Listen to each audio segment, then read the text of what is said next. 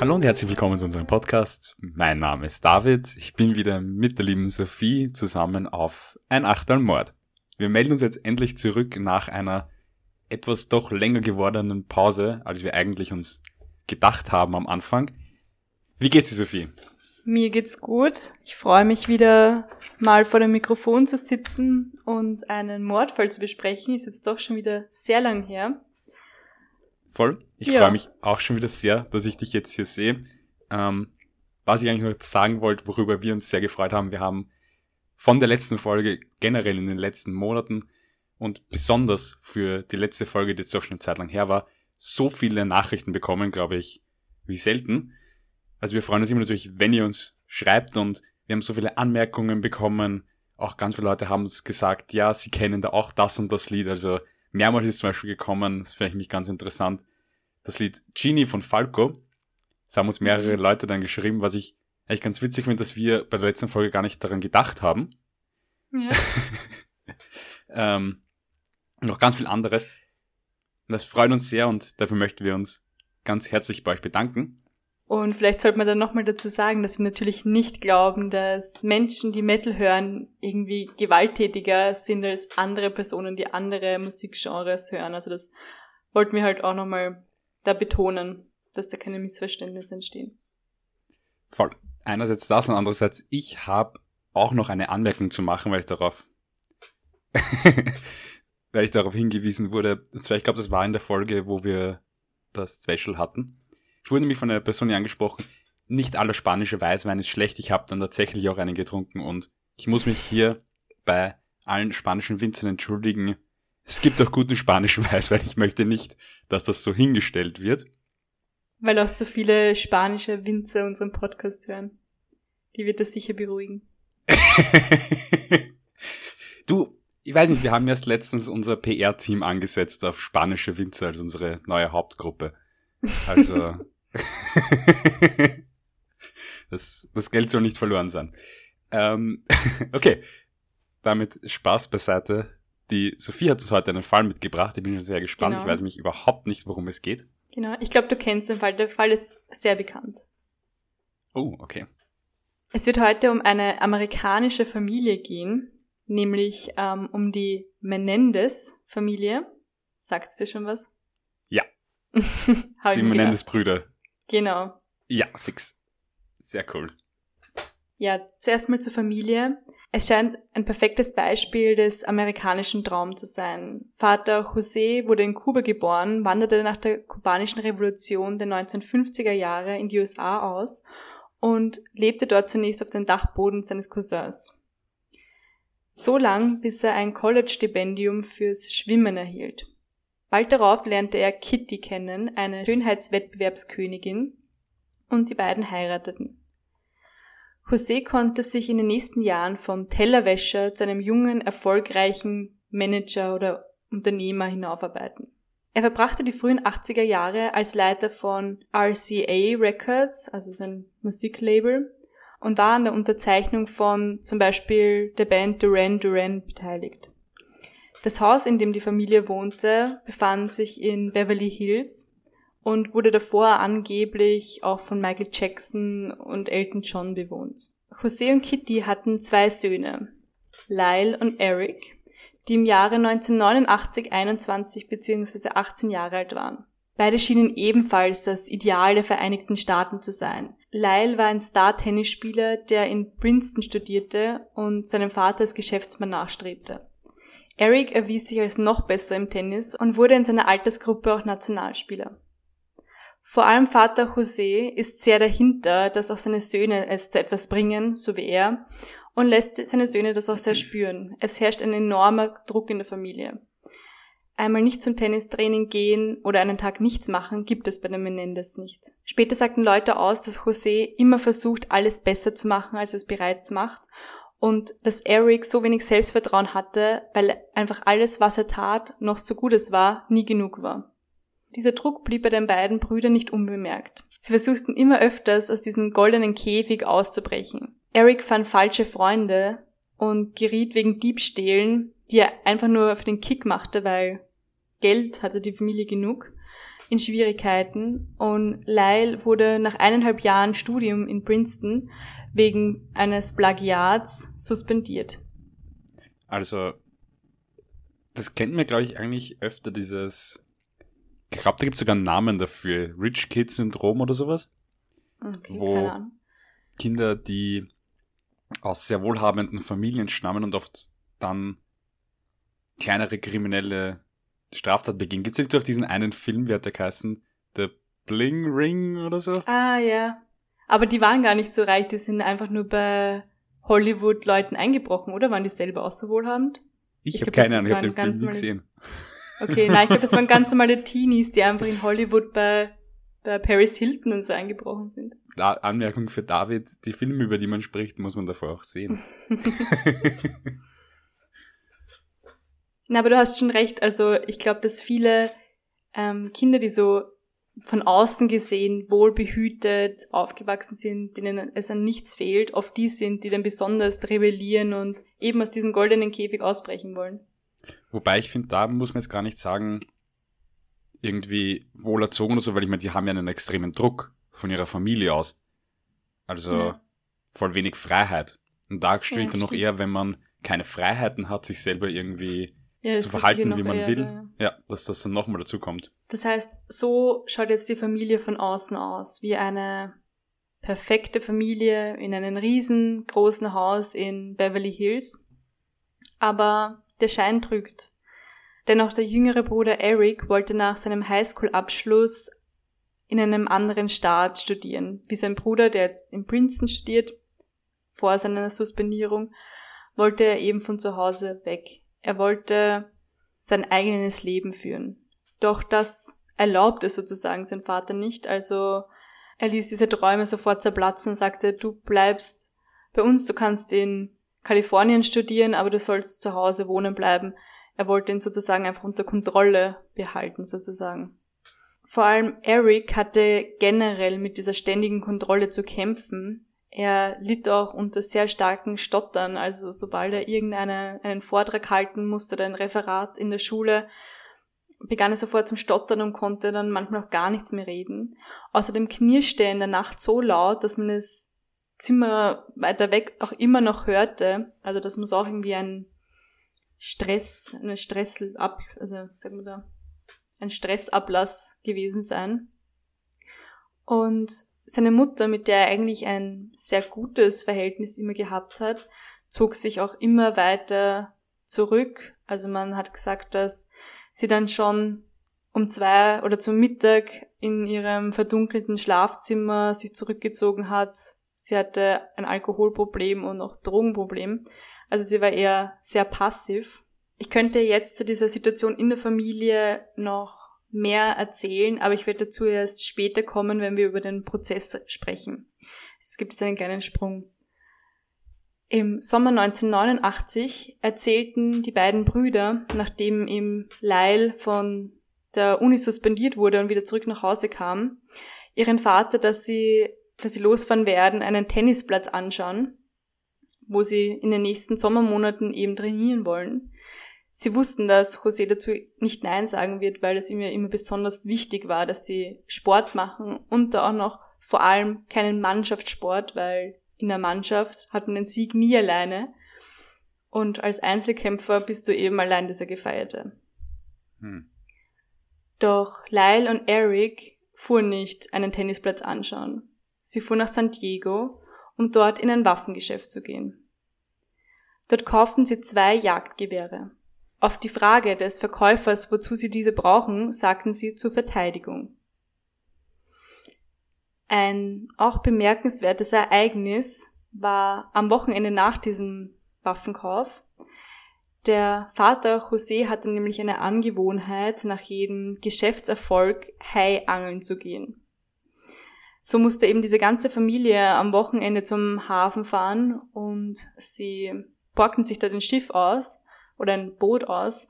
Normalerweise waren sie dann nur zu viert auf diesem Schiff und angelten eben Haie, aber die, die Regeln bei diesem Bootsverleih haben sich geändert und waren so, dass noch drei weitere, also eine Crew von drei Personen auch am, an Bord sein mussten. Einfach um das Boot zu lenken und so weiter. Haiangeln? Ja. Das habe ich aber doch nie als Hobby gehört. Ich auch. Aber anscheinend machen das reiche Leute in Beverly Hills. Okay. Ist das die, die, die Wasserart von auf Löwenjagd in Afrika Ja, gehen? anscheinend, genau. Okay. Ich weiß Interessant. auch gar nicht, es kann doch auch nicht legal sein, aber keine Ahnung. Keine Ahnung. Das ist eine gute Frage. Ähm, der Kapitän hat dann später ausgesagt, dass dieser ganze Trip irgendwie komisch war. Er hat gesagt, dass, dass José und Kitty sich zunächst mal extrem aufgeregt haben, warum jetzt plötzlich eine Crew mit auf diesem Boot sein müssten, weil normalerweise war das nie so.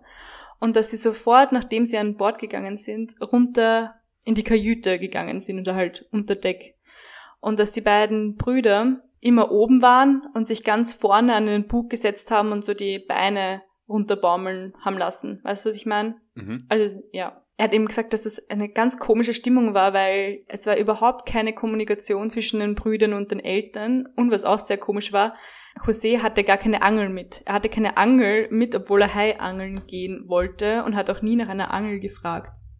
Mhm. Er hat dann noch weiter erzählt, dass in einem Moment so eine riesengroße Welle das Schiff getroffen hat, sodass beide, also dass die beiden Brüder, die vorne gesessen sind, komplett nass waren, aber keine Anstalten gemacht haben, dass sie jetzt runtergehen oder sich und sich abtrocknen oder so. Es hat so gewirkt, als wären sie lieber waschelnass draußen, als dass sie runter zu ihren Eltern gehen, um sich irgendwie abzutrocknen oder umzuziehen. Mhm.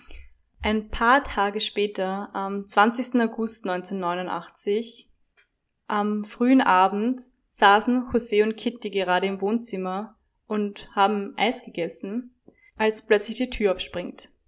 Das letzte, was José sah, ist der Lauf eines Jagdgewehrs. Eine Sekunde später hat er eine Kugel im Kopf.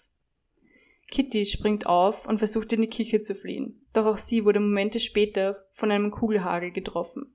Als sie sich umdreht, sieht sie ihren jüngsten Sohn Eric, der ohne zu zögern ins Gesicht schießt. 15 Schüsse sollen an diesen Abend fallen. José und Kitty sollen so verunstaltet sein, dass sie kaum wiederzuerkennen sind. Gleich nach der Tat fahren die beiden Brüder auf den Highway, wo sie ihre Tatwaffe im Gebüsch verstecken. Nachdem sie noch eine Weile herumgefahren sind, fahren sie zurück zum Haus, wo Lyle den Notruf fehlt. Auf dem Aufnahmeband hört man ihn weinend erzählen, dass irgendjemand seine Eltern getötet hat. Auch Eric hört man im Hintergrund schreien. Als die Polizei eintrifft und die Leichen abtransportieren will, werden auch die beiden Brüder vernommen.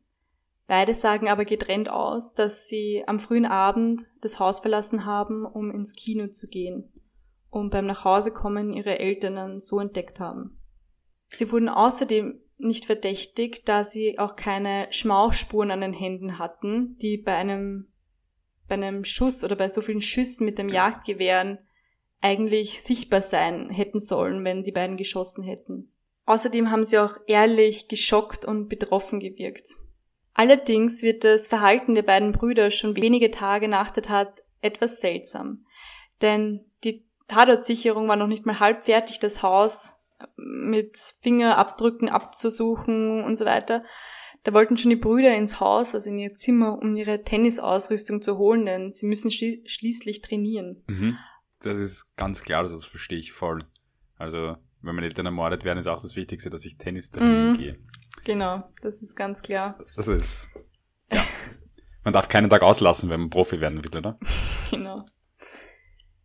Und auch in den Wochen nach dem Doppelmord benehmen sich beide weiterhin komisch. Sie geben in den nächsten sechs Monaten unglaublich viel Geld aus. 700.000 Dollar sollen sie in einen Tennistrainer, in Kleidung, in Rolex-Uhren, in teuren Autos und so weiter investiert haben. Das ist den Ermittlern dann auch schon komisch vorgekommen, aber beweisen konnte man natürlich nichts. Also man Mhm. muss sich vorstellen, die Familie hatte ein enormes Vermögen, mehrere Millionen Dollar. Mhm. Die beiden lebten jetzt aber nicht nur in Luxus, sondern vor allem Eric, der ja, wie schon gesagt, wie schon vorher gesagt, ein instabiler Chara- Charakter war, brach immer wieder weinend zusammen und hatte Panikattacken. Mhm.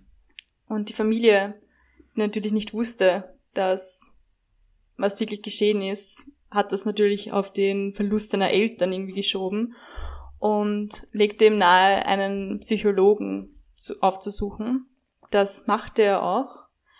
Und Dr. Jerome O'Seal führte dann ein Gespräch mit ihm. Also normalerweise ist es sehr, sehr schwierig, einen Psychologen zu bekommen, aber dieser ganze Fall war natürlich präsent in den Medien und es wurde auch sehr viel spekuliert, wer denn der Mörder sein kann natürlich. Es wurde da zum einen von der Mafia, vielleicht dass das die Mafia war, um an das Geld zu kommen, oder auch ein eifersüchtiger Geschäftspartner oder Geschäftskonkurrent. Aber das Komische war ja eben, dass nichts gestohlen wurde, also und auch keine Einbruchsspuren an Türen oder Fenstern waren. Also war das eine große Diskussion in den Medien. Hm, das und kennt mir, glaube ich, ganz gut, dass wenn reiche oder berühmte Personen, vor allem auch zu der Zeit, so in Beverly Hills oder was, wenn die ermordet mhm. werden, gibt's ja oft einen gewaltigen Medientrubel. Also vor allem ja. amerikanische äh, Boulevardzeitungen stürzen sich auf sowas dann richtig. Ja. Wenn es irgendwie im reichen Milieu Morde gibt, dann hat es sehr oft, weil dann natürlich diese Menge an Täterschaft natürlich noch vorkommt, wie zum Beispiel, dass du gesagt hast, die Mafia oder mhm. irgendwelche ehemaligen Geschäftspartner oder, weil, äh, ja, das ist immer ein riesiges Medieninteresse bei sowas immer da. Auf jeden Fall hat, hat Eric deswegen auch sehr schnell einen Termin bei diesem Dr. O'Seal bekommen. Der wusste natürlich auch, wer Eric war. Und das Erstaunliche ist, dass schon in der ersten Sitzung, also im ersten Gespräch, Eric diesem Dr. O'Seal alles gesteht. Er gesteht, dass er und sein Bruder seine Eltern getötet haben. Wow. Diese, diese ganze Sache mit diesen Psychologen ist sehr kompliziert. Ich habe das jetzt versucht, in, also sehr kurz zu fassen. Ich hoffe, man versteht es trotzdem. Es ist kompliziert. Er hat auf jeden Fall in dieser ersten Sitzung alles gestanden. Es war dann so, dass auch Lyle Teil dieser Sitzung war, also der ist dann irgendwie gekommen. Und dann gibt es zwei Varianten, also zwei verschiedene Aussagen. Lyle hat dann ausgesagt im späteren Prozess, dass ähm, Dr. O'Seal die beiden Brüder darauf erpresst. Also er sagt, er gibt, er sagt es nicht der Polizei, dafür will er Geld. Dr. O'Seal sagt aber, dass ähm, er nichts gesagt hat, weil Lyle gedroht hat, ihm zu töten, wenn er was sagt. Was man aber sicher weiß, ist, dass oh, Dr. O'Seal eine Geliebte gehabt hat, Judah Lon Smith. Und dieser, ähm, Frau Smith, spielte am gleichen Abend auch noch ein Band vor, wo man dieses Geständnis hört. Denn Dr. O'Seal hat auch ein illegales Geheimnis. Er nimmt nämlich manchmal seine Patienten hm. auf. Und angeblich soll er das auch gemacht haben, dass er und seine Geliebte sich dann später am Abend das nochmal anhören können, teilweise und drüber lachen. Wow, also ich glaube, ich glaube, das ist nicht das, was man mit ärztlicher Schweigepflicht meint, oder? Also. Mh. Hm. Auf jeden Fall wissen jetzt Dr. O'Seal, der Psychiater, Psychologe, und seine Geliebte von dem Mord. Kurze Zeit später trennte sich Dr. O'Seal von Judelon Smith und diese soll darüber so erbost gewesen sein, und so gekränkt gewesen sein, dass sie das Band stiehlt und der Polizei übergibt. Die Polizei hat jetzt also das Band mit dem Geständnis. Und das war natürlich der, Knackpunkt für die Verhaftung der beiden Brüder. Man, die Polizei hat schon davor sich gedacht, dass vielleicht die Brüder was damit zu tun gehabt haben, aber hatte keine ähm, Beweise. Und jetzt hatte man natürlich dieses Tape in der Hand mit einem Geständnis. Das heißt, Lyle und Eric wurden beide verhaftet und kamen in U-Haft. Es gab dann auch da jetzt schon in U-Haft eine Diskussion, ob man denn diese, diese Tapes überhaupt verwenden darf. Weil eigentlich wurden sie ja abgehört, ohne davon was zu wissen. Und der, dieser Doktor hat auch seine, seine Verschwiegenheitspflicht gebrochen. Es wurde aber auch vom obersten Gerichtshof dann entschieden, dass diese Tapes in weiterer Folge oder zwei von den dreien Tapes glaube ich, waren es, äh, in weiterer Folge auch verwendet, als Beweismittel verwendet werden durften. Die beiden saßen jetzt also in U-Haft und vor allem Eric wieder war ähm, sehr selbstmordgefährdet, sodass, sodass ihm auch in Haft ein Psychologe an die Seite gegeben wurde. Und der attestierte dann bald eine schwere Depression und hat auch das Gefühl gehabt, dass da irgendwas, dass da mehr ist, dass da irgendwas nicht stimmen kann und hat so die nächsten Wochen und Monate fast jeden Tag mit Eric und später auch mit Lyle gesprochen und hatte eben auch wahnsinnige Sachen und sehr orge Sachen erfahren von den Brüdern, zu dem ich dann später noch ein bisschen komme. Ein Jahr später beginnt der Mordprozess. Die Meinung der Öffentlichkeit war bereits geformt. Für sie war klar, dass zwei verwöhnte Gören sozusagen ihre reichen Eltern getötet hatten, um an ihr Geld zu kommen. Das Motiv also Habgier. Das Besondere war zudem, dass auch die gesamte Öffentlichkeit an dem Prozess teilhaben konnten, weil die komplette Verhandlung über den TV-Sender Court TV ausgestrahlt wurde. Also im Gerichtssaal waren mehrere Kameras, die herumgeschwenkt sind und wie in einer, wie bei Richter Alexander Holt. Man kann sich das wirklich so vorstellen. Wirklich. Man kann sich auch jetzt äh, Teile von diesen zum Teil wirklich verstörenden Aussagen der Brüder und so weiter auf YouTube anschauen. Gefilmt wie eine Reality-Show. Also eigentlich echt arg. Verrückt. Mhm. Und man hat halt gesagt, das war dann noch mehr wie ein Event, diese Verhandlung. Wie als hätte man sich dann am Abend ein Fußballspiel angeschaut, hat man sich dieses, diese Verhandlung angeschaut. Mhm. Äh, die Brüder machten schon am ersten Prozesstag klar, dass sie nicht bestreiten werden, dass sie ihre Eltern getötet haben. Sie sagen, sie haben ihre Eltern getötet.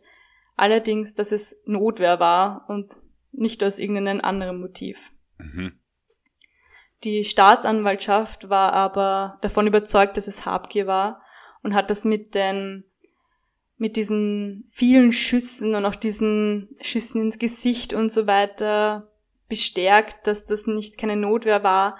Sie haben dann auch im Prozess ein Foto von der Mutter, der eben ins Gesicht geschossen wurde, wurde hochgehalten und den, den Leuten, den Anwesenden gezeigt und dazu gesagt, diese Frau hat sie geboren, schaut, was sie mit ihr gemacht haben und so weiter. Mhm. Die Verteidigerin der Brüder Leslie Abramson hat dann aber in, in ihrem Anfangsplädoyer gesagt, ähm, dass, dass sich in dieser Verhandlung nicht die Frage gestellt werden wird, ob getötet wurde, sondern warum getötet wurde. Sie führt dann weiter eben aus, dass die beiden Brüder, wie schon gesagt, unter enormen Druck gestanden sind und dann sagt sie auch das, was man schon vermutet hat, dass auch physischer Missbrauch stattgefunden hat. Mhm. José soll nämlich beide Brüder sexuell misshandelt haben. Lyle, den Älteren, seitdem er sechs war, bis circa 13 Jahren. Eric auch, ab dem er sechs war, doch hat es niemals aufgehört. Noch zwei Wochen vor dem Mord soll der Vater den 18-Jährigen missbraucht haben. Die beiden Brüder sollen selbst, also gemeinsam nie darüber gesprochen haben, bis an jenen Abend, an dem Lyle von Princeton nach Hause gekommen war, nachdem er suspendiert wurde und ihm dort Eric alles erzählt hat. Darauf soll Lyle seinen Vater konfrontiert haben, weil er seinem Bruder versprochen hat, dass er das klären wird. Und der Vater soll aber darauf gesagt haben, dass ihn, wenn er sowas sagt, eh niemand glauben wird und außerdem würde er beide töten, würden sie was sagen. Mhm. Das soll außerdem ein Tag vor diesen angeblichen Haiangeln gewesen sein, was auch dieses komische Verhalten ähm, erklären würde, warum sich die Eltern so aufgeregt haben, dass noch eine Crew dabei ist. Also man hat dann irgendwie so Anspielungen gemacht, dass vielleicht am offenen Meer auf diesem Boot die zwei Brüder getötet werden hätten sollen. Weiß man natürlich nicht, ob das dann wirklich dieser Fall gewesen wäre. Also die Crew am Boot war jetzt möglicherweise mit dabei, weil die Brüder Angst gehabt hätten, dass ihre Eltern sie umbringen wollen. Es war dann, es hat so ausgeschaut, als hätten sich die Eltern aufgeregt, dass die Crew dabei war, dass sie nicht ihre Kinder umbringen haben können, unbemerkt. Mhm. Aber war eine Aussage von dem Kapitän, dass er das ihm seltsam gefunden hat. Ich meine, klingt nach einer sehr, würde ich unter Anfang sagen, extravaganten Verteidigungsstrategie.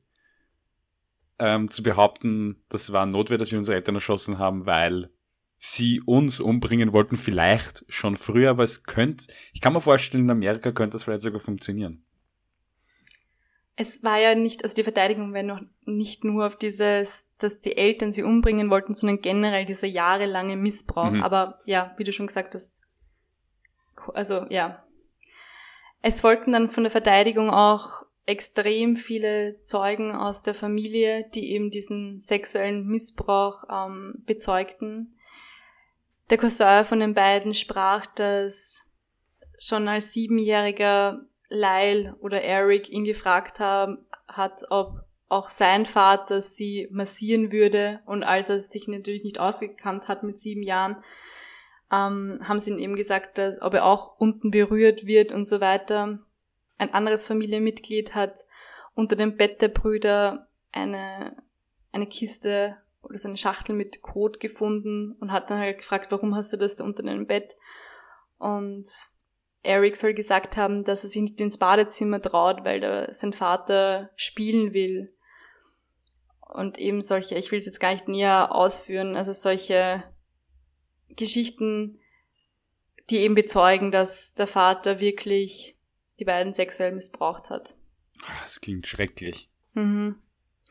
Die Staatsanwaltschaft war trotzdem klar, dass das keinen, also dass es egal ist, weil es stehen hier nicht Jose und Kitty vor Gericht, sondern Lyle und Eric. Mhm. Und sie bestanden eben auf äh, die volle Schuld, also Mord, ohne dass es je eine Möglichkeit gibt, die Haft zu beenden. Mhm. Genau, dieser erste Prozess dauerte viereinhalb Monate und führte dazu, dass zwei Jurys, also es gab eine für Lyle und eine für Eric, nach Wochen, dass es nach Wochen immer noch keine Entscheidung gab und dass es dann wirklich, dass es dann wirklich die Jury uneinig war, so dass der Prozess gescheitert ist. Es wurde dann ein Wiederaufnahmeantrag gestellt, so dass dieser ganze Prozess noch einmal 1995 wiederholt wurde. Weit weniger sensationell, da der Richter keine Fernsehkameras ähm, zuließ. Was da auch komisch war, dass die ganzen Zeugen, die im ersten Prozess ausgesagt haben, was José alles den, den Brüder ange, angetan haben sollen, wurden nicht zugelassen. Also die haben nicht nochmal ausgesagt. Genau, und dieser, dieser zweite Prozess war auch wesentlich kürzer. Und deswegen wurde dann auch 1996 Lyle und Eric wegen Mordes ersten Grads verurteilt. Sie wurden zu einer lebenslangen ähm, Haft ohne Bewährung verurteilt, also ohne Aussicht, dass sie jemals wieder rauskommen werden. Sie wurden auch in getrennten Gefängnissen inhaftiert. 2018 wurden sie dann wieder vereinigt, müssen jetzt im gleichen Gefängnis ihre Haftstrafe verbüßen. Jeder der beiden Brüder hat auch im Gefängnis geheiratet, was ich auch oh. im, ja, im Gefängnis heiraten. Genau, und dieser, ich meine, du hast, hast den Fall auch schon gekannt. Er ist, glaube ich, man kennt diesen Fall einfach, er ist irgendwie faszinierend, wahrscheinlich auch, weil in ganz Amerika im Fernsehen mitverfolgen konnte. Es gibt jetzt auch mehrere Fernsehfilme und Miniserien, Dokumentationen über diesen Mord und so weiter. Und mhm. man kann sich auch immer noch Ausschnitte ähm, von dem Prozess, von den Aussagen, von den Zeugen auf YouTube einfach anschauen. Das sind dann so ein-Stunden-Clips, wo man sich die Zeugenaussage des Cousins anschauen kann, der aussagt, wie die Brüder ihm, ihm eigentlich erzählt haben, was sein Vater mit ihnen macht und so. Mhm. Was haltest du mal generell von dieser, von der Geschichte? Bist du Team Verteidigung oder Staatsanwalt? Ich meine, das kann man sicher nicht so genau sagen, aber wie, ja. was, wie fühlst du das? Ich kann voll nachvollziehen, ähm, also einerseits, ich habe den Fall gekannt. Ich war aber nicht jetzt so vertraut mit dem Fall. Also ich habe vor ein paar Jahren einmal darüber gehört, ich kenne den Namen, ich habe jetzt aber nicht die genauen Details gekannt. Aber ich glaube, das ist ja auch das, warum der Fall so bekannt geworden ist, ist ja genau die Frage eigentlich, die du mir gerade gestellt hast, auf welcher Seite steht man? Also weil das so ein typischer Fall ist, diese Rache-Geschichte fast. Kinder, die irgendwann nicht mehr können haben, die ihr ganzes Leben lang unter Druck gesetzt worden sind, die missbraucht worden sind, physisch und psychisch, und die dann irgendwie, unter Anführungszeichen, die Reißleine gezogen haben, weil sie nicht mehr weiter wussten. das ja zumindest wäre so ein bisschen die Geschichte, wenn man jetzt sagt, man ist voll auf der Seite der Brüder, man ist voll auf der Seite Verteidigung. Aber natürlich ist die Sache, es war immer noch eine Straftat, die beiden haben immer noch ihre Eltern ermordet. Und es ist halt ein total schweres Thema. Ich finde, man kann jetzt nicht unbedingt sagen, ich bin auf der Seite. Was den beiden passiert ist, ist schlimm. Aber natürlich ist trotzdem der Mord an den Eltern sicher keine Lösung. Also, wir haben darüber auch schon zum Beispiel in unserer Folge über Selbstjustiz gesprochen. Das finde ich ist für mich ja auch ein ganz typischer Fall von Selbstjustiz, dass die beiden irgendwie das alles in ihre eigenen Hände genommen haben und nicht zum Beispiel der Polizei oder irgendjemanden erzählt haben von dem Missbrauch. Ja, aber ich glaube, das war auch ganz oft, habe ich auch ganz oft gelesen, dass Leute sagen, warum haben sie denn niemanden was gesagt? Da finde ich zum einen, haben, also ich meine, diesen siebenjährigen Cousin, wie sie alle sieben Jahre waren, da kann man keinen Vorwurf machen, dass der nichts gesagt hat. Der hat mhm. wahrscheinlich selber nicht mal verstanden, was da überhaupt vor sich geht. Ja. Und ich glaube generell, dass wenn man missbraucht wird, dass es, ich, man kann sich nicht, ich glaube, wir können uns das nicht vorstellen, was da vielleicht auch für ein Charme dabei ist, das an die Öffentlichkeit zu tragen und generell. Also, ich glaube, diesen Vorwurf, dass, aber warum seid ihr nicht zur Polizei gegangen, die hätten euch vielleicht geholfen und bla bla bla, kann man in der Form so nicht sagen. Ich meine, es rechtfertigt null, was sie getan haben. Ich finde auch nicht, dass der, der Missbrauch Mord rechtfertigt. Wahrscheinlich nicht. Und ich, ich glaube nicht, dass der Missbrauch den Mord rechtfertigt, aber ich finde die Strafe von Mord ohne jegliche Aussicht, jemals wieder entlassen zu werden, doch vielleicht zu hart. Ja, also ich möchte mal dazu sagen, ich habe jetzt auch nicht damit gemeint, dass man den Kindern Vorwurf machen soll, dass sie niemandem ja. was gesagt haben, weil mhm. dieses Typ, weil ich weiß, dass mich ein Riesenproblem, dieses Victim Blaming dann zu behaupten, warum hast du nichts gesagt, warum bist du nicht mhm. zur Polizei gegangen, vor allem bei Kindern. Natürlich, das kann man auf gar keinen Fall machen, weil das ist die komplette Täter-Opfer-Umkehr. Ein Opfer ja. ist nie schuld daran, wenn ihm sowas widerfährt und das Opfer ist auch nie schuld daran, wenn es sich nicht getraut hat, zur Polizei zu gehen und vor allem, wenn es ein Kind ist. Also das kann man auf gar keinen Fall da sagen. Ich muss aber auch sagen, ich war sehr, sehr überrascht, wie du mir jetzt gesagt hast, dass die beiden sind ja immer noch im Gefängnis, oder? Mhm. Weil das finde ich schon wenn ich mir jetzt andere Mordfälle anschaue, die wir auch schon gehabt haben, sehr überraschend, weil normalerweise würde man doch schon davon ausgehen, dass da mildernde Umstände zumindest irgendwie zum Tragen kommen, dass man sagt, der kommt nach 15 Jahren oder was weiß ich wieder frei, mhm. weil das finde ich irgendwie schon ein Extrembeispiel. Ja. Also ich weiß nicht, ob das, warum das so extrem streng war. Ich meine, es waren die 90er Jahre dann in Amerika. Ich weiß nicht, ob das vielleicht wahrscheinlich würden sie heute anders verurteilt werden, ich weiß es nicht. Mhm. Aber ich fand auch diese, dieses Argument der Staatsanwaltschaft, dass es geht im Prozess nicht um Jose und Kitty, deswegen warum reden wir die ganze Zeit um sie, über sie, sondern um die, um Lyle und Eric, finde ich auch komisch, weil natürlich hängt das zusammen. Ja, das finde ich auch ganz wichtig eigentlich, weil das hat ja auch für absoluten Blödsinn, weil natürlich geht es um die beiden. Es geht auch darum, was zu dem Ganzen geführt hat. Man kann mhm. nicht einfach sagen, na, darum geht's jetzt nicht. Deswegen, das finde ich auch und vor allem, ähm, dass das vom Staatsanwalt so kommt, finde ich schon eigentlich auch sehr ungewöhnlich, weil man würde normalerweise davon ausgehen, dass die ja alle Umstände da auch mit einbeziehen. Aber wie du auch schon vorher gesagt hast, es war ja auch dieser riesige Medienrummel. Und mhm. ich glaube, da ist natürlich dann noch mal was anderes, weil die Medien spielen natürlich bei solch großen Fällen dann auch noch immer nochmal eine weitere ja. Rolle. Und ich glaube, der Staatsanwalt so, ja. wollte wollt da keine Schwäche zeigen. Genau, der wollte genau. keine Schwäche zeigen, genau, der ja. wollte nicht verlieren. Bei so einem Riesen, deswegen ist ganz oft ja, dass dann die Medien, wenn sie draufgestürzt sind, dass es dann immer in Extreme geht. Mhm. Dass dann keine Seite will nachgeben, weil keiner will vor den Medien sagen, na, wir verstehen das eh oder was weiß ich, sondern der Staatsanwalt ja. muss Härte zeigen, weil er kann nicht sagen, er hat dann vielleicht in den Medien an ähm, die Mörder irgendwie zu milde bestraft. Das kann er sich am ja. Ende ja nicht anlassen lassen. Ja. Aber ich fand es auch ganz irgendwie bedeutend, dass auch die Jury sich uneinig war, dass eigentlich dieser erste Prozess ja fehlgeschlagen ist, weil sie sich nicht einigen konnten. Hm. Ja. Voll. Und was ich auch immer interessant finde, wenn Leute, ich weiß, das hat jetzt, komme ich ja schon zum Ende von dem, was du erzählt hast, mhm.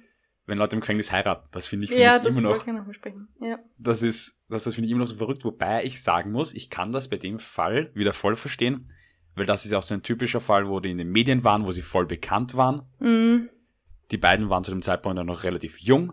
Mhm. Und da kann ich mir auch voll vorstellen. Gut aussehend, immer in den Zeitungen gestanden und so weiter. Deswegen, da kann man voll gut vorstellen, dass die Briefe in Mengen bekommen haben von ja. Frauen, die sie gerne heiraten würden im Gefängnis, weil es, das haben wir schon öfter drüber gesprochen, das gibt es ja, es ist ja kein Einzelfall oder so, dass ja. Mörder sehr viele Frauen anziehen. Ja. Aber ich finde es aber auch sehr bezeichnend, dass man sie dann wirklich heiratet. Also im, im Wartebereich oder im Gästebereich und nach einer Stunde musste sie dann wieder gehen, weil die Besucherzeit war, keine Ahnung, mm. wie lange. Und der eine hat sich sogar einmal scheiden lassen, weil seine erste Frau eifersüchtig war, weil sie draufgekommen ist, dass er auch mit anderen Frauen im Gefängnis schreibt. Oh Gott. Der hat im Was Gefängnis, aber, der ja. zweimal geheiratet im Gefängnis. Ja, der eine hat zweimal geheiratet, der eine Bruder, ich weiß jetzt nicht wer von beiden. Wow. Ja. Was auch noch war, was ich auch eigentlich arg finde, dass man diese Brüder so lange getrennt hat. Die haben sich mehrere Jahre Jahrzehnte mhm. nicht gesehen. Ich weiß jetzt, wahrscheinlich sehen sie sich jetzt auch nicht oft oder wie das ist, weiß ich nicht. Aber sie sollen sich auch da untereinander Briefe geschrieben haben und sogar Schach gespielt haben über, über den Briefverkehr. Also irgendwie so, ich setze dann meinen König auf Ding und so irgendwie. Keine Ahnung. Wow. Ja. Vielleicht ist auch noch ein etwas trauriges Ende von einem Interview, was ich irgendwie auch bezeichnend gefunden habe, wie man den Eric, der Eric wurde einmal im Gefängnis interviewt und das auf die Frage, was er denn vielleicht anders gemacht hätte oder ob er was anders gemacht hätte, hat er gesagt, wäre er nochmal in dieser Situation, hätte er nicht seine Eltern getötet, sondern sich selbst. Finde ich eine extrem orge Aussage. Wow. Ja. Okay, das ist wirklich. Hm. Ja es fällt einem bei solchen Fällen halt irgendwie auch immer ein bisschen schwer, nicht bis zu einem gewissen Grad Sympathien für den Mörder aufzubauen, sage ich jetzt. Ja. Das ist mich was, was ich in Zusammenhang mit dem Fall mich auch schon gehört habe, dass ja die, ja, weil die halt so ein bisschen Kultstatus haben, weil es ein wirklich sehr bekannter Fall ist, dass da fast einer von diesen mhm. Mördern ist, wo richtige Sympathien von der Gesellschaft irgendwie hingeschleudert werden fast. Aber ich glaube, dass in den amerikanischen Medien, die keine Sympathie erfahren, sondern eher, dass die Hass und Spott verfahren, dass das vor allem am Anfang wirklich die, die Gören waren, die ihre Eltern umgebracht haben, um mhm. ans Geld zu kommen und einfach nur verwöhnte Burschen sind und man sich richtig über die lustig gemacht haben, auch wie sie sich diese Verhandlungen anschauen. Ich meine, du musst dir wirklich mal ein paar Clips anschauen auf YouTube, die sitzen dort und weinen, die Adern in ihrem Gesicht, das ist, es ist, man kann es kaum anschauen. Das ist so schwer zu ertragen irgendwie. Und dass man sich, also ich finde es äh, ist auch arg, dass man sich das in dem Fernseher anschauen hat können. Dass man da wie mhm. beim Fußballspiel am Abend gesessen ist und das ist einfach, das sind Leben und irgendwelche Leute sitzen vom Fernsehen und schauen sich das an mhm. und lachen darüber oder urteilen darüber. Also. Voll. Ja. Ich meine, ich verstehe die Faszination von solchen Verhandlungen, aber irgendwo muss auch die Grenze sein. Voll. Das stimme ich dir absolut zu. Das hast auch wieder recht, das stimmt, das kann man auch sehr gut vorstellen, dass am Anfang sie das Riesen, ähm, diese, ja, diese Anfeindungen von der Öffentlichkeit bekommen haben. Ja, bei solchen Fällen ist halt immer, ja, am Ende, natürlich, man kann nicht sagen, auf welcher Seite man steht, weil am, Seit, am Ende muss man irgendwie immer auf der Seite vom Recht stehen. Die Frage ist halt, wo bei solchen Fällen irgendwo die Gerechtigkeit ist.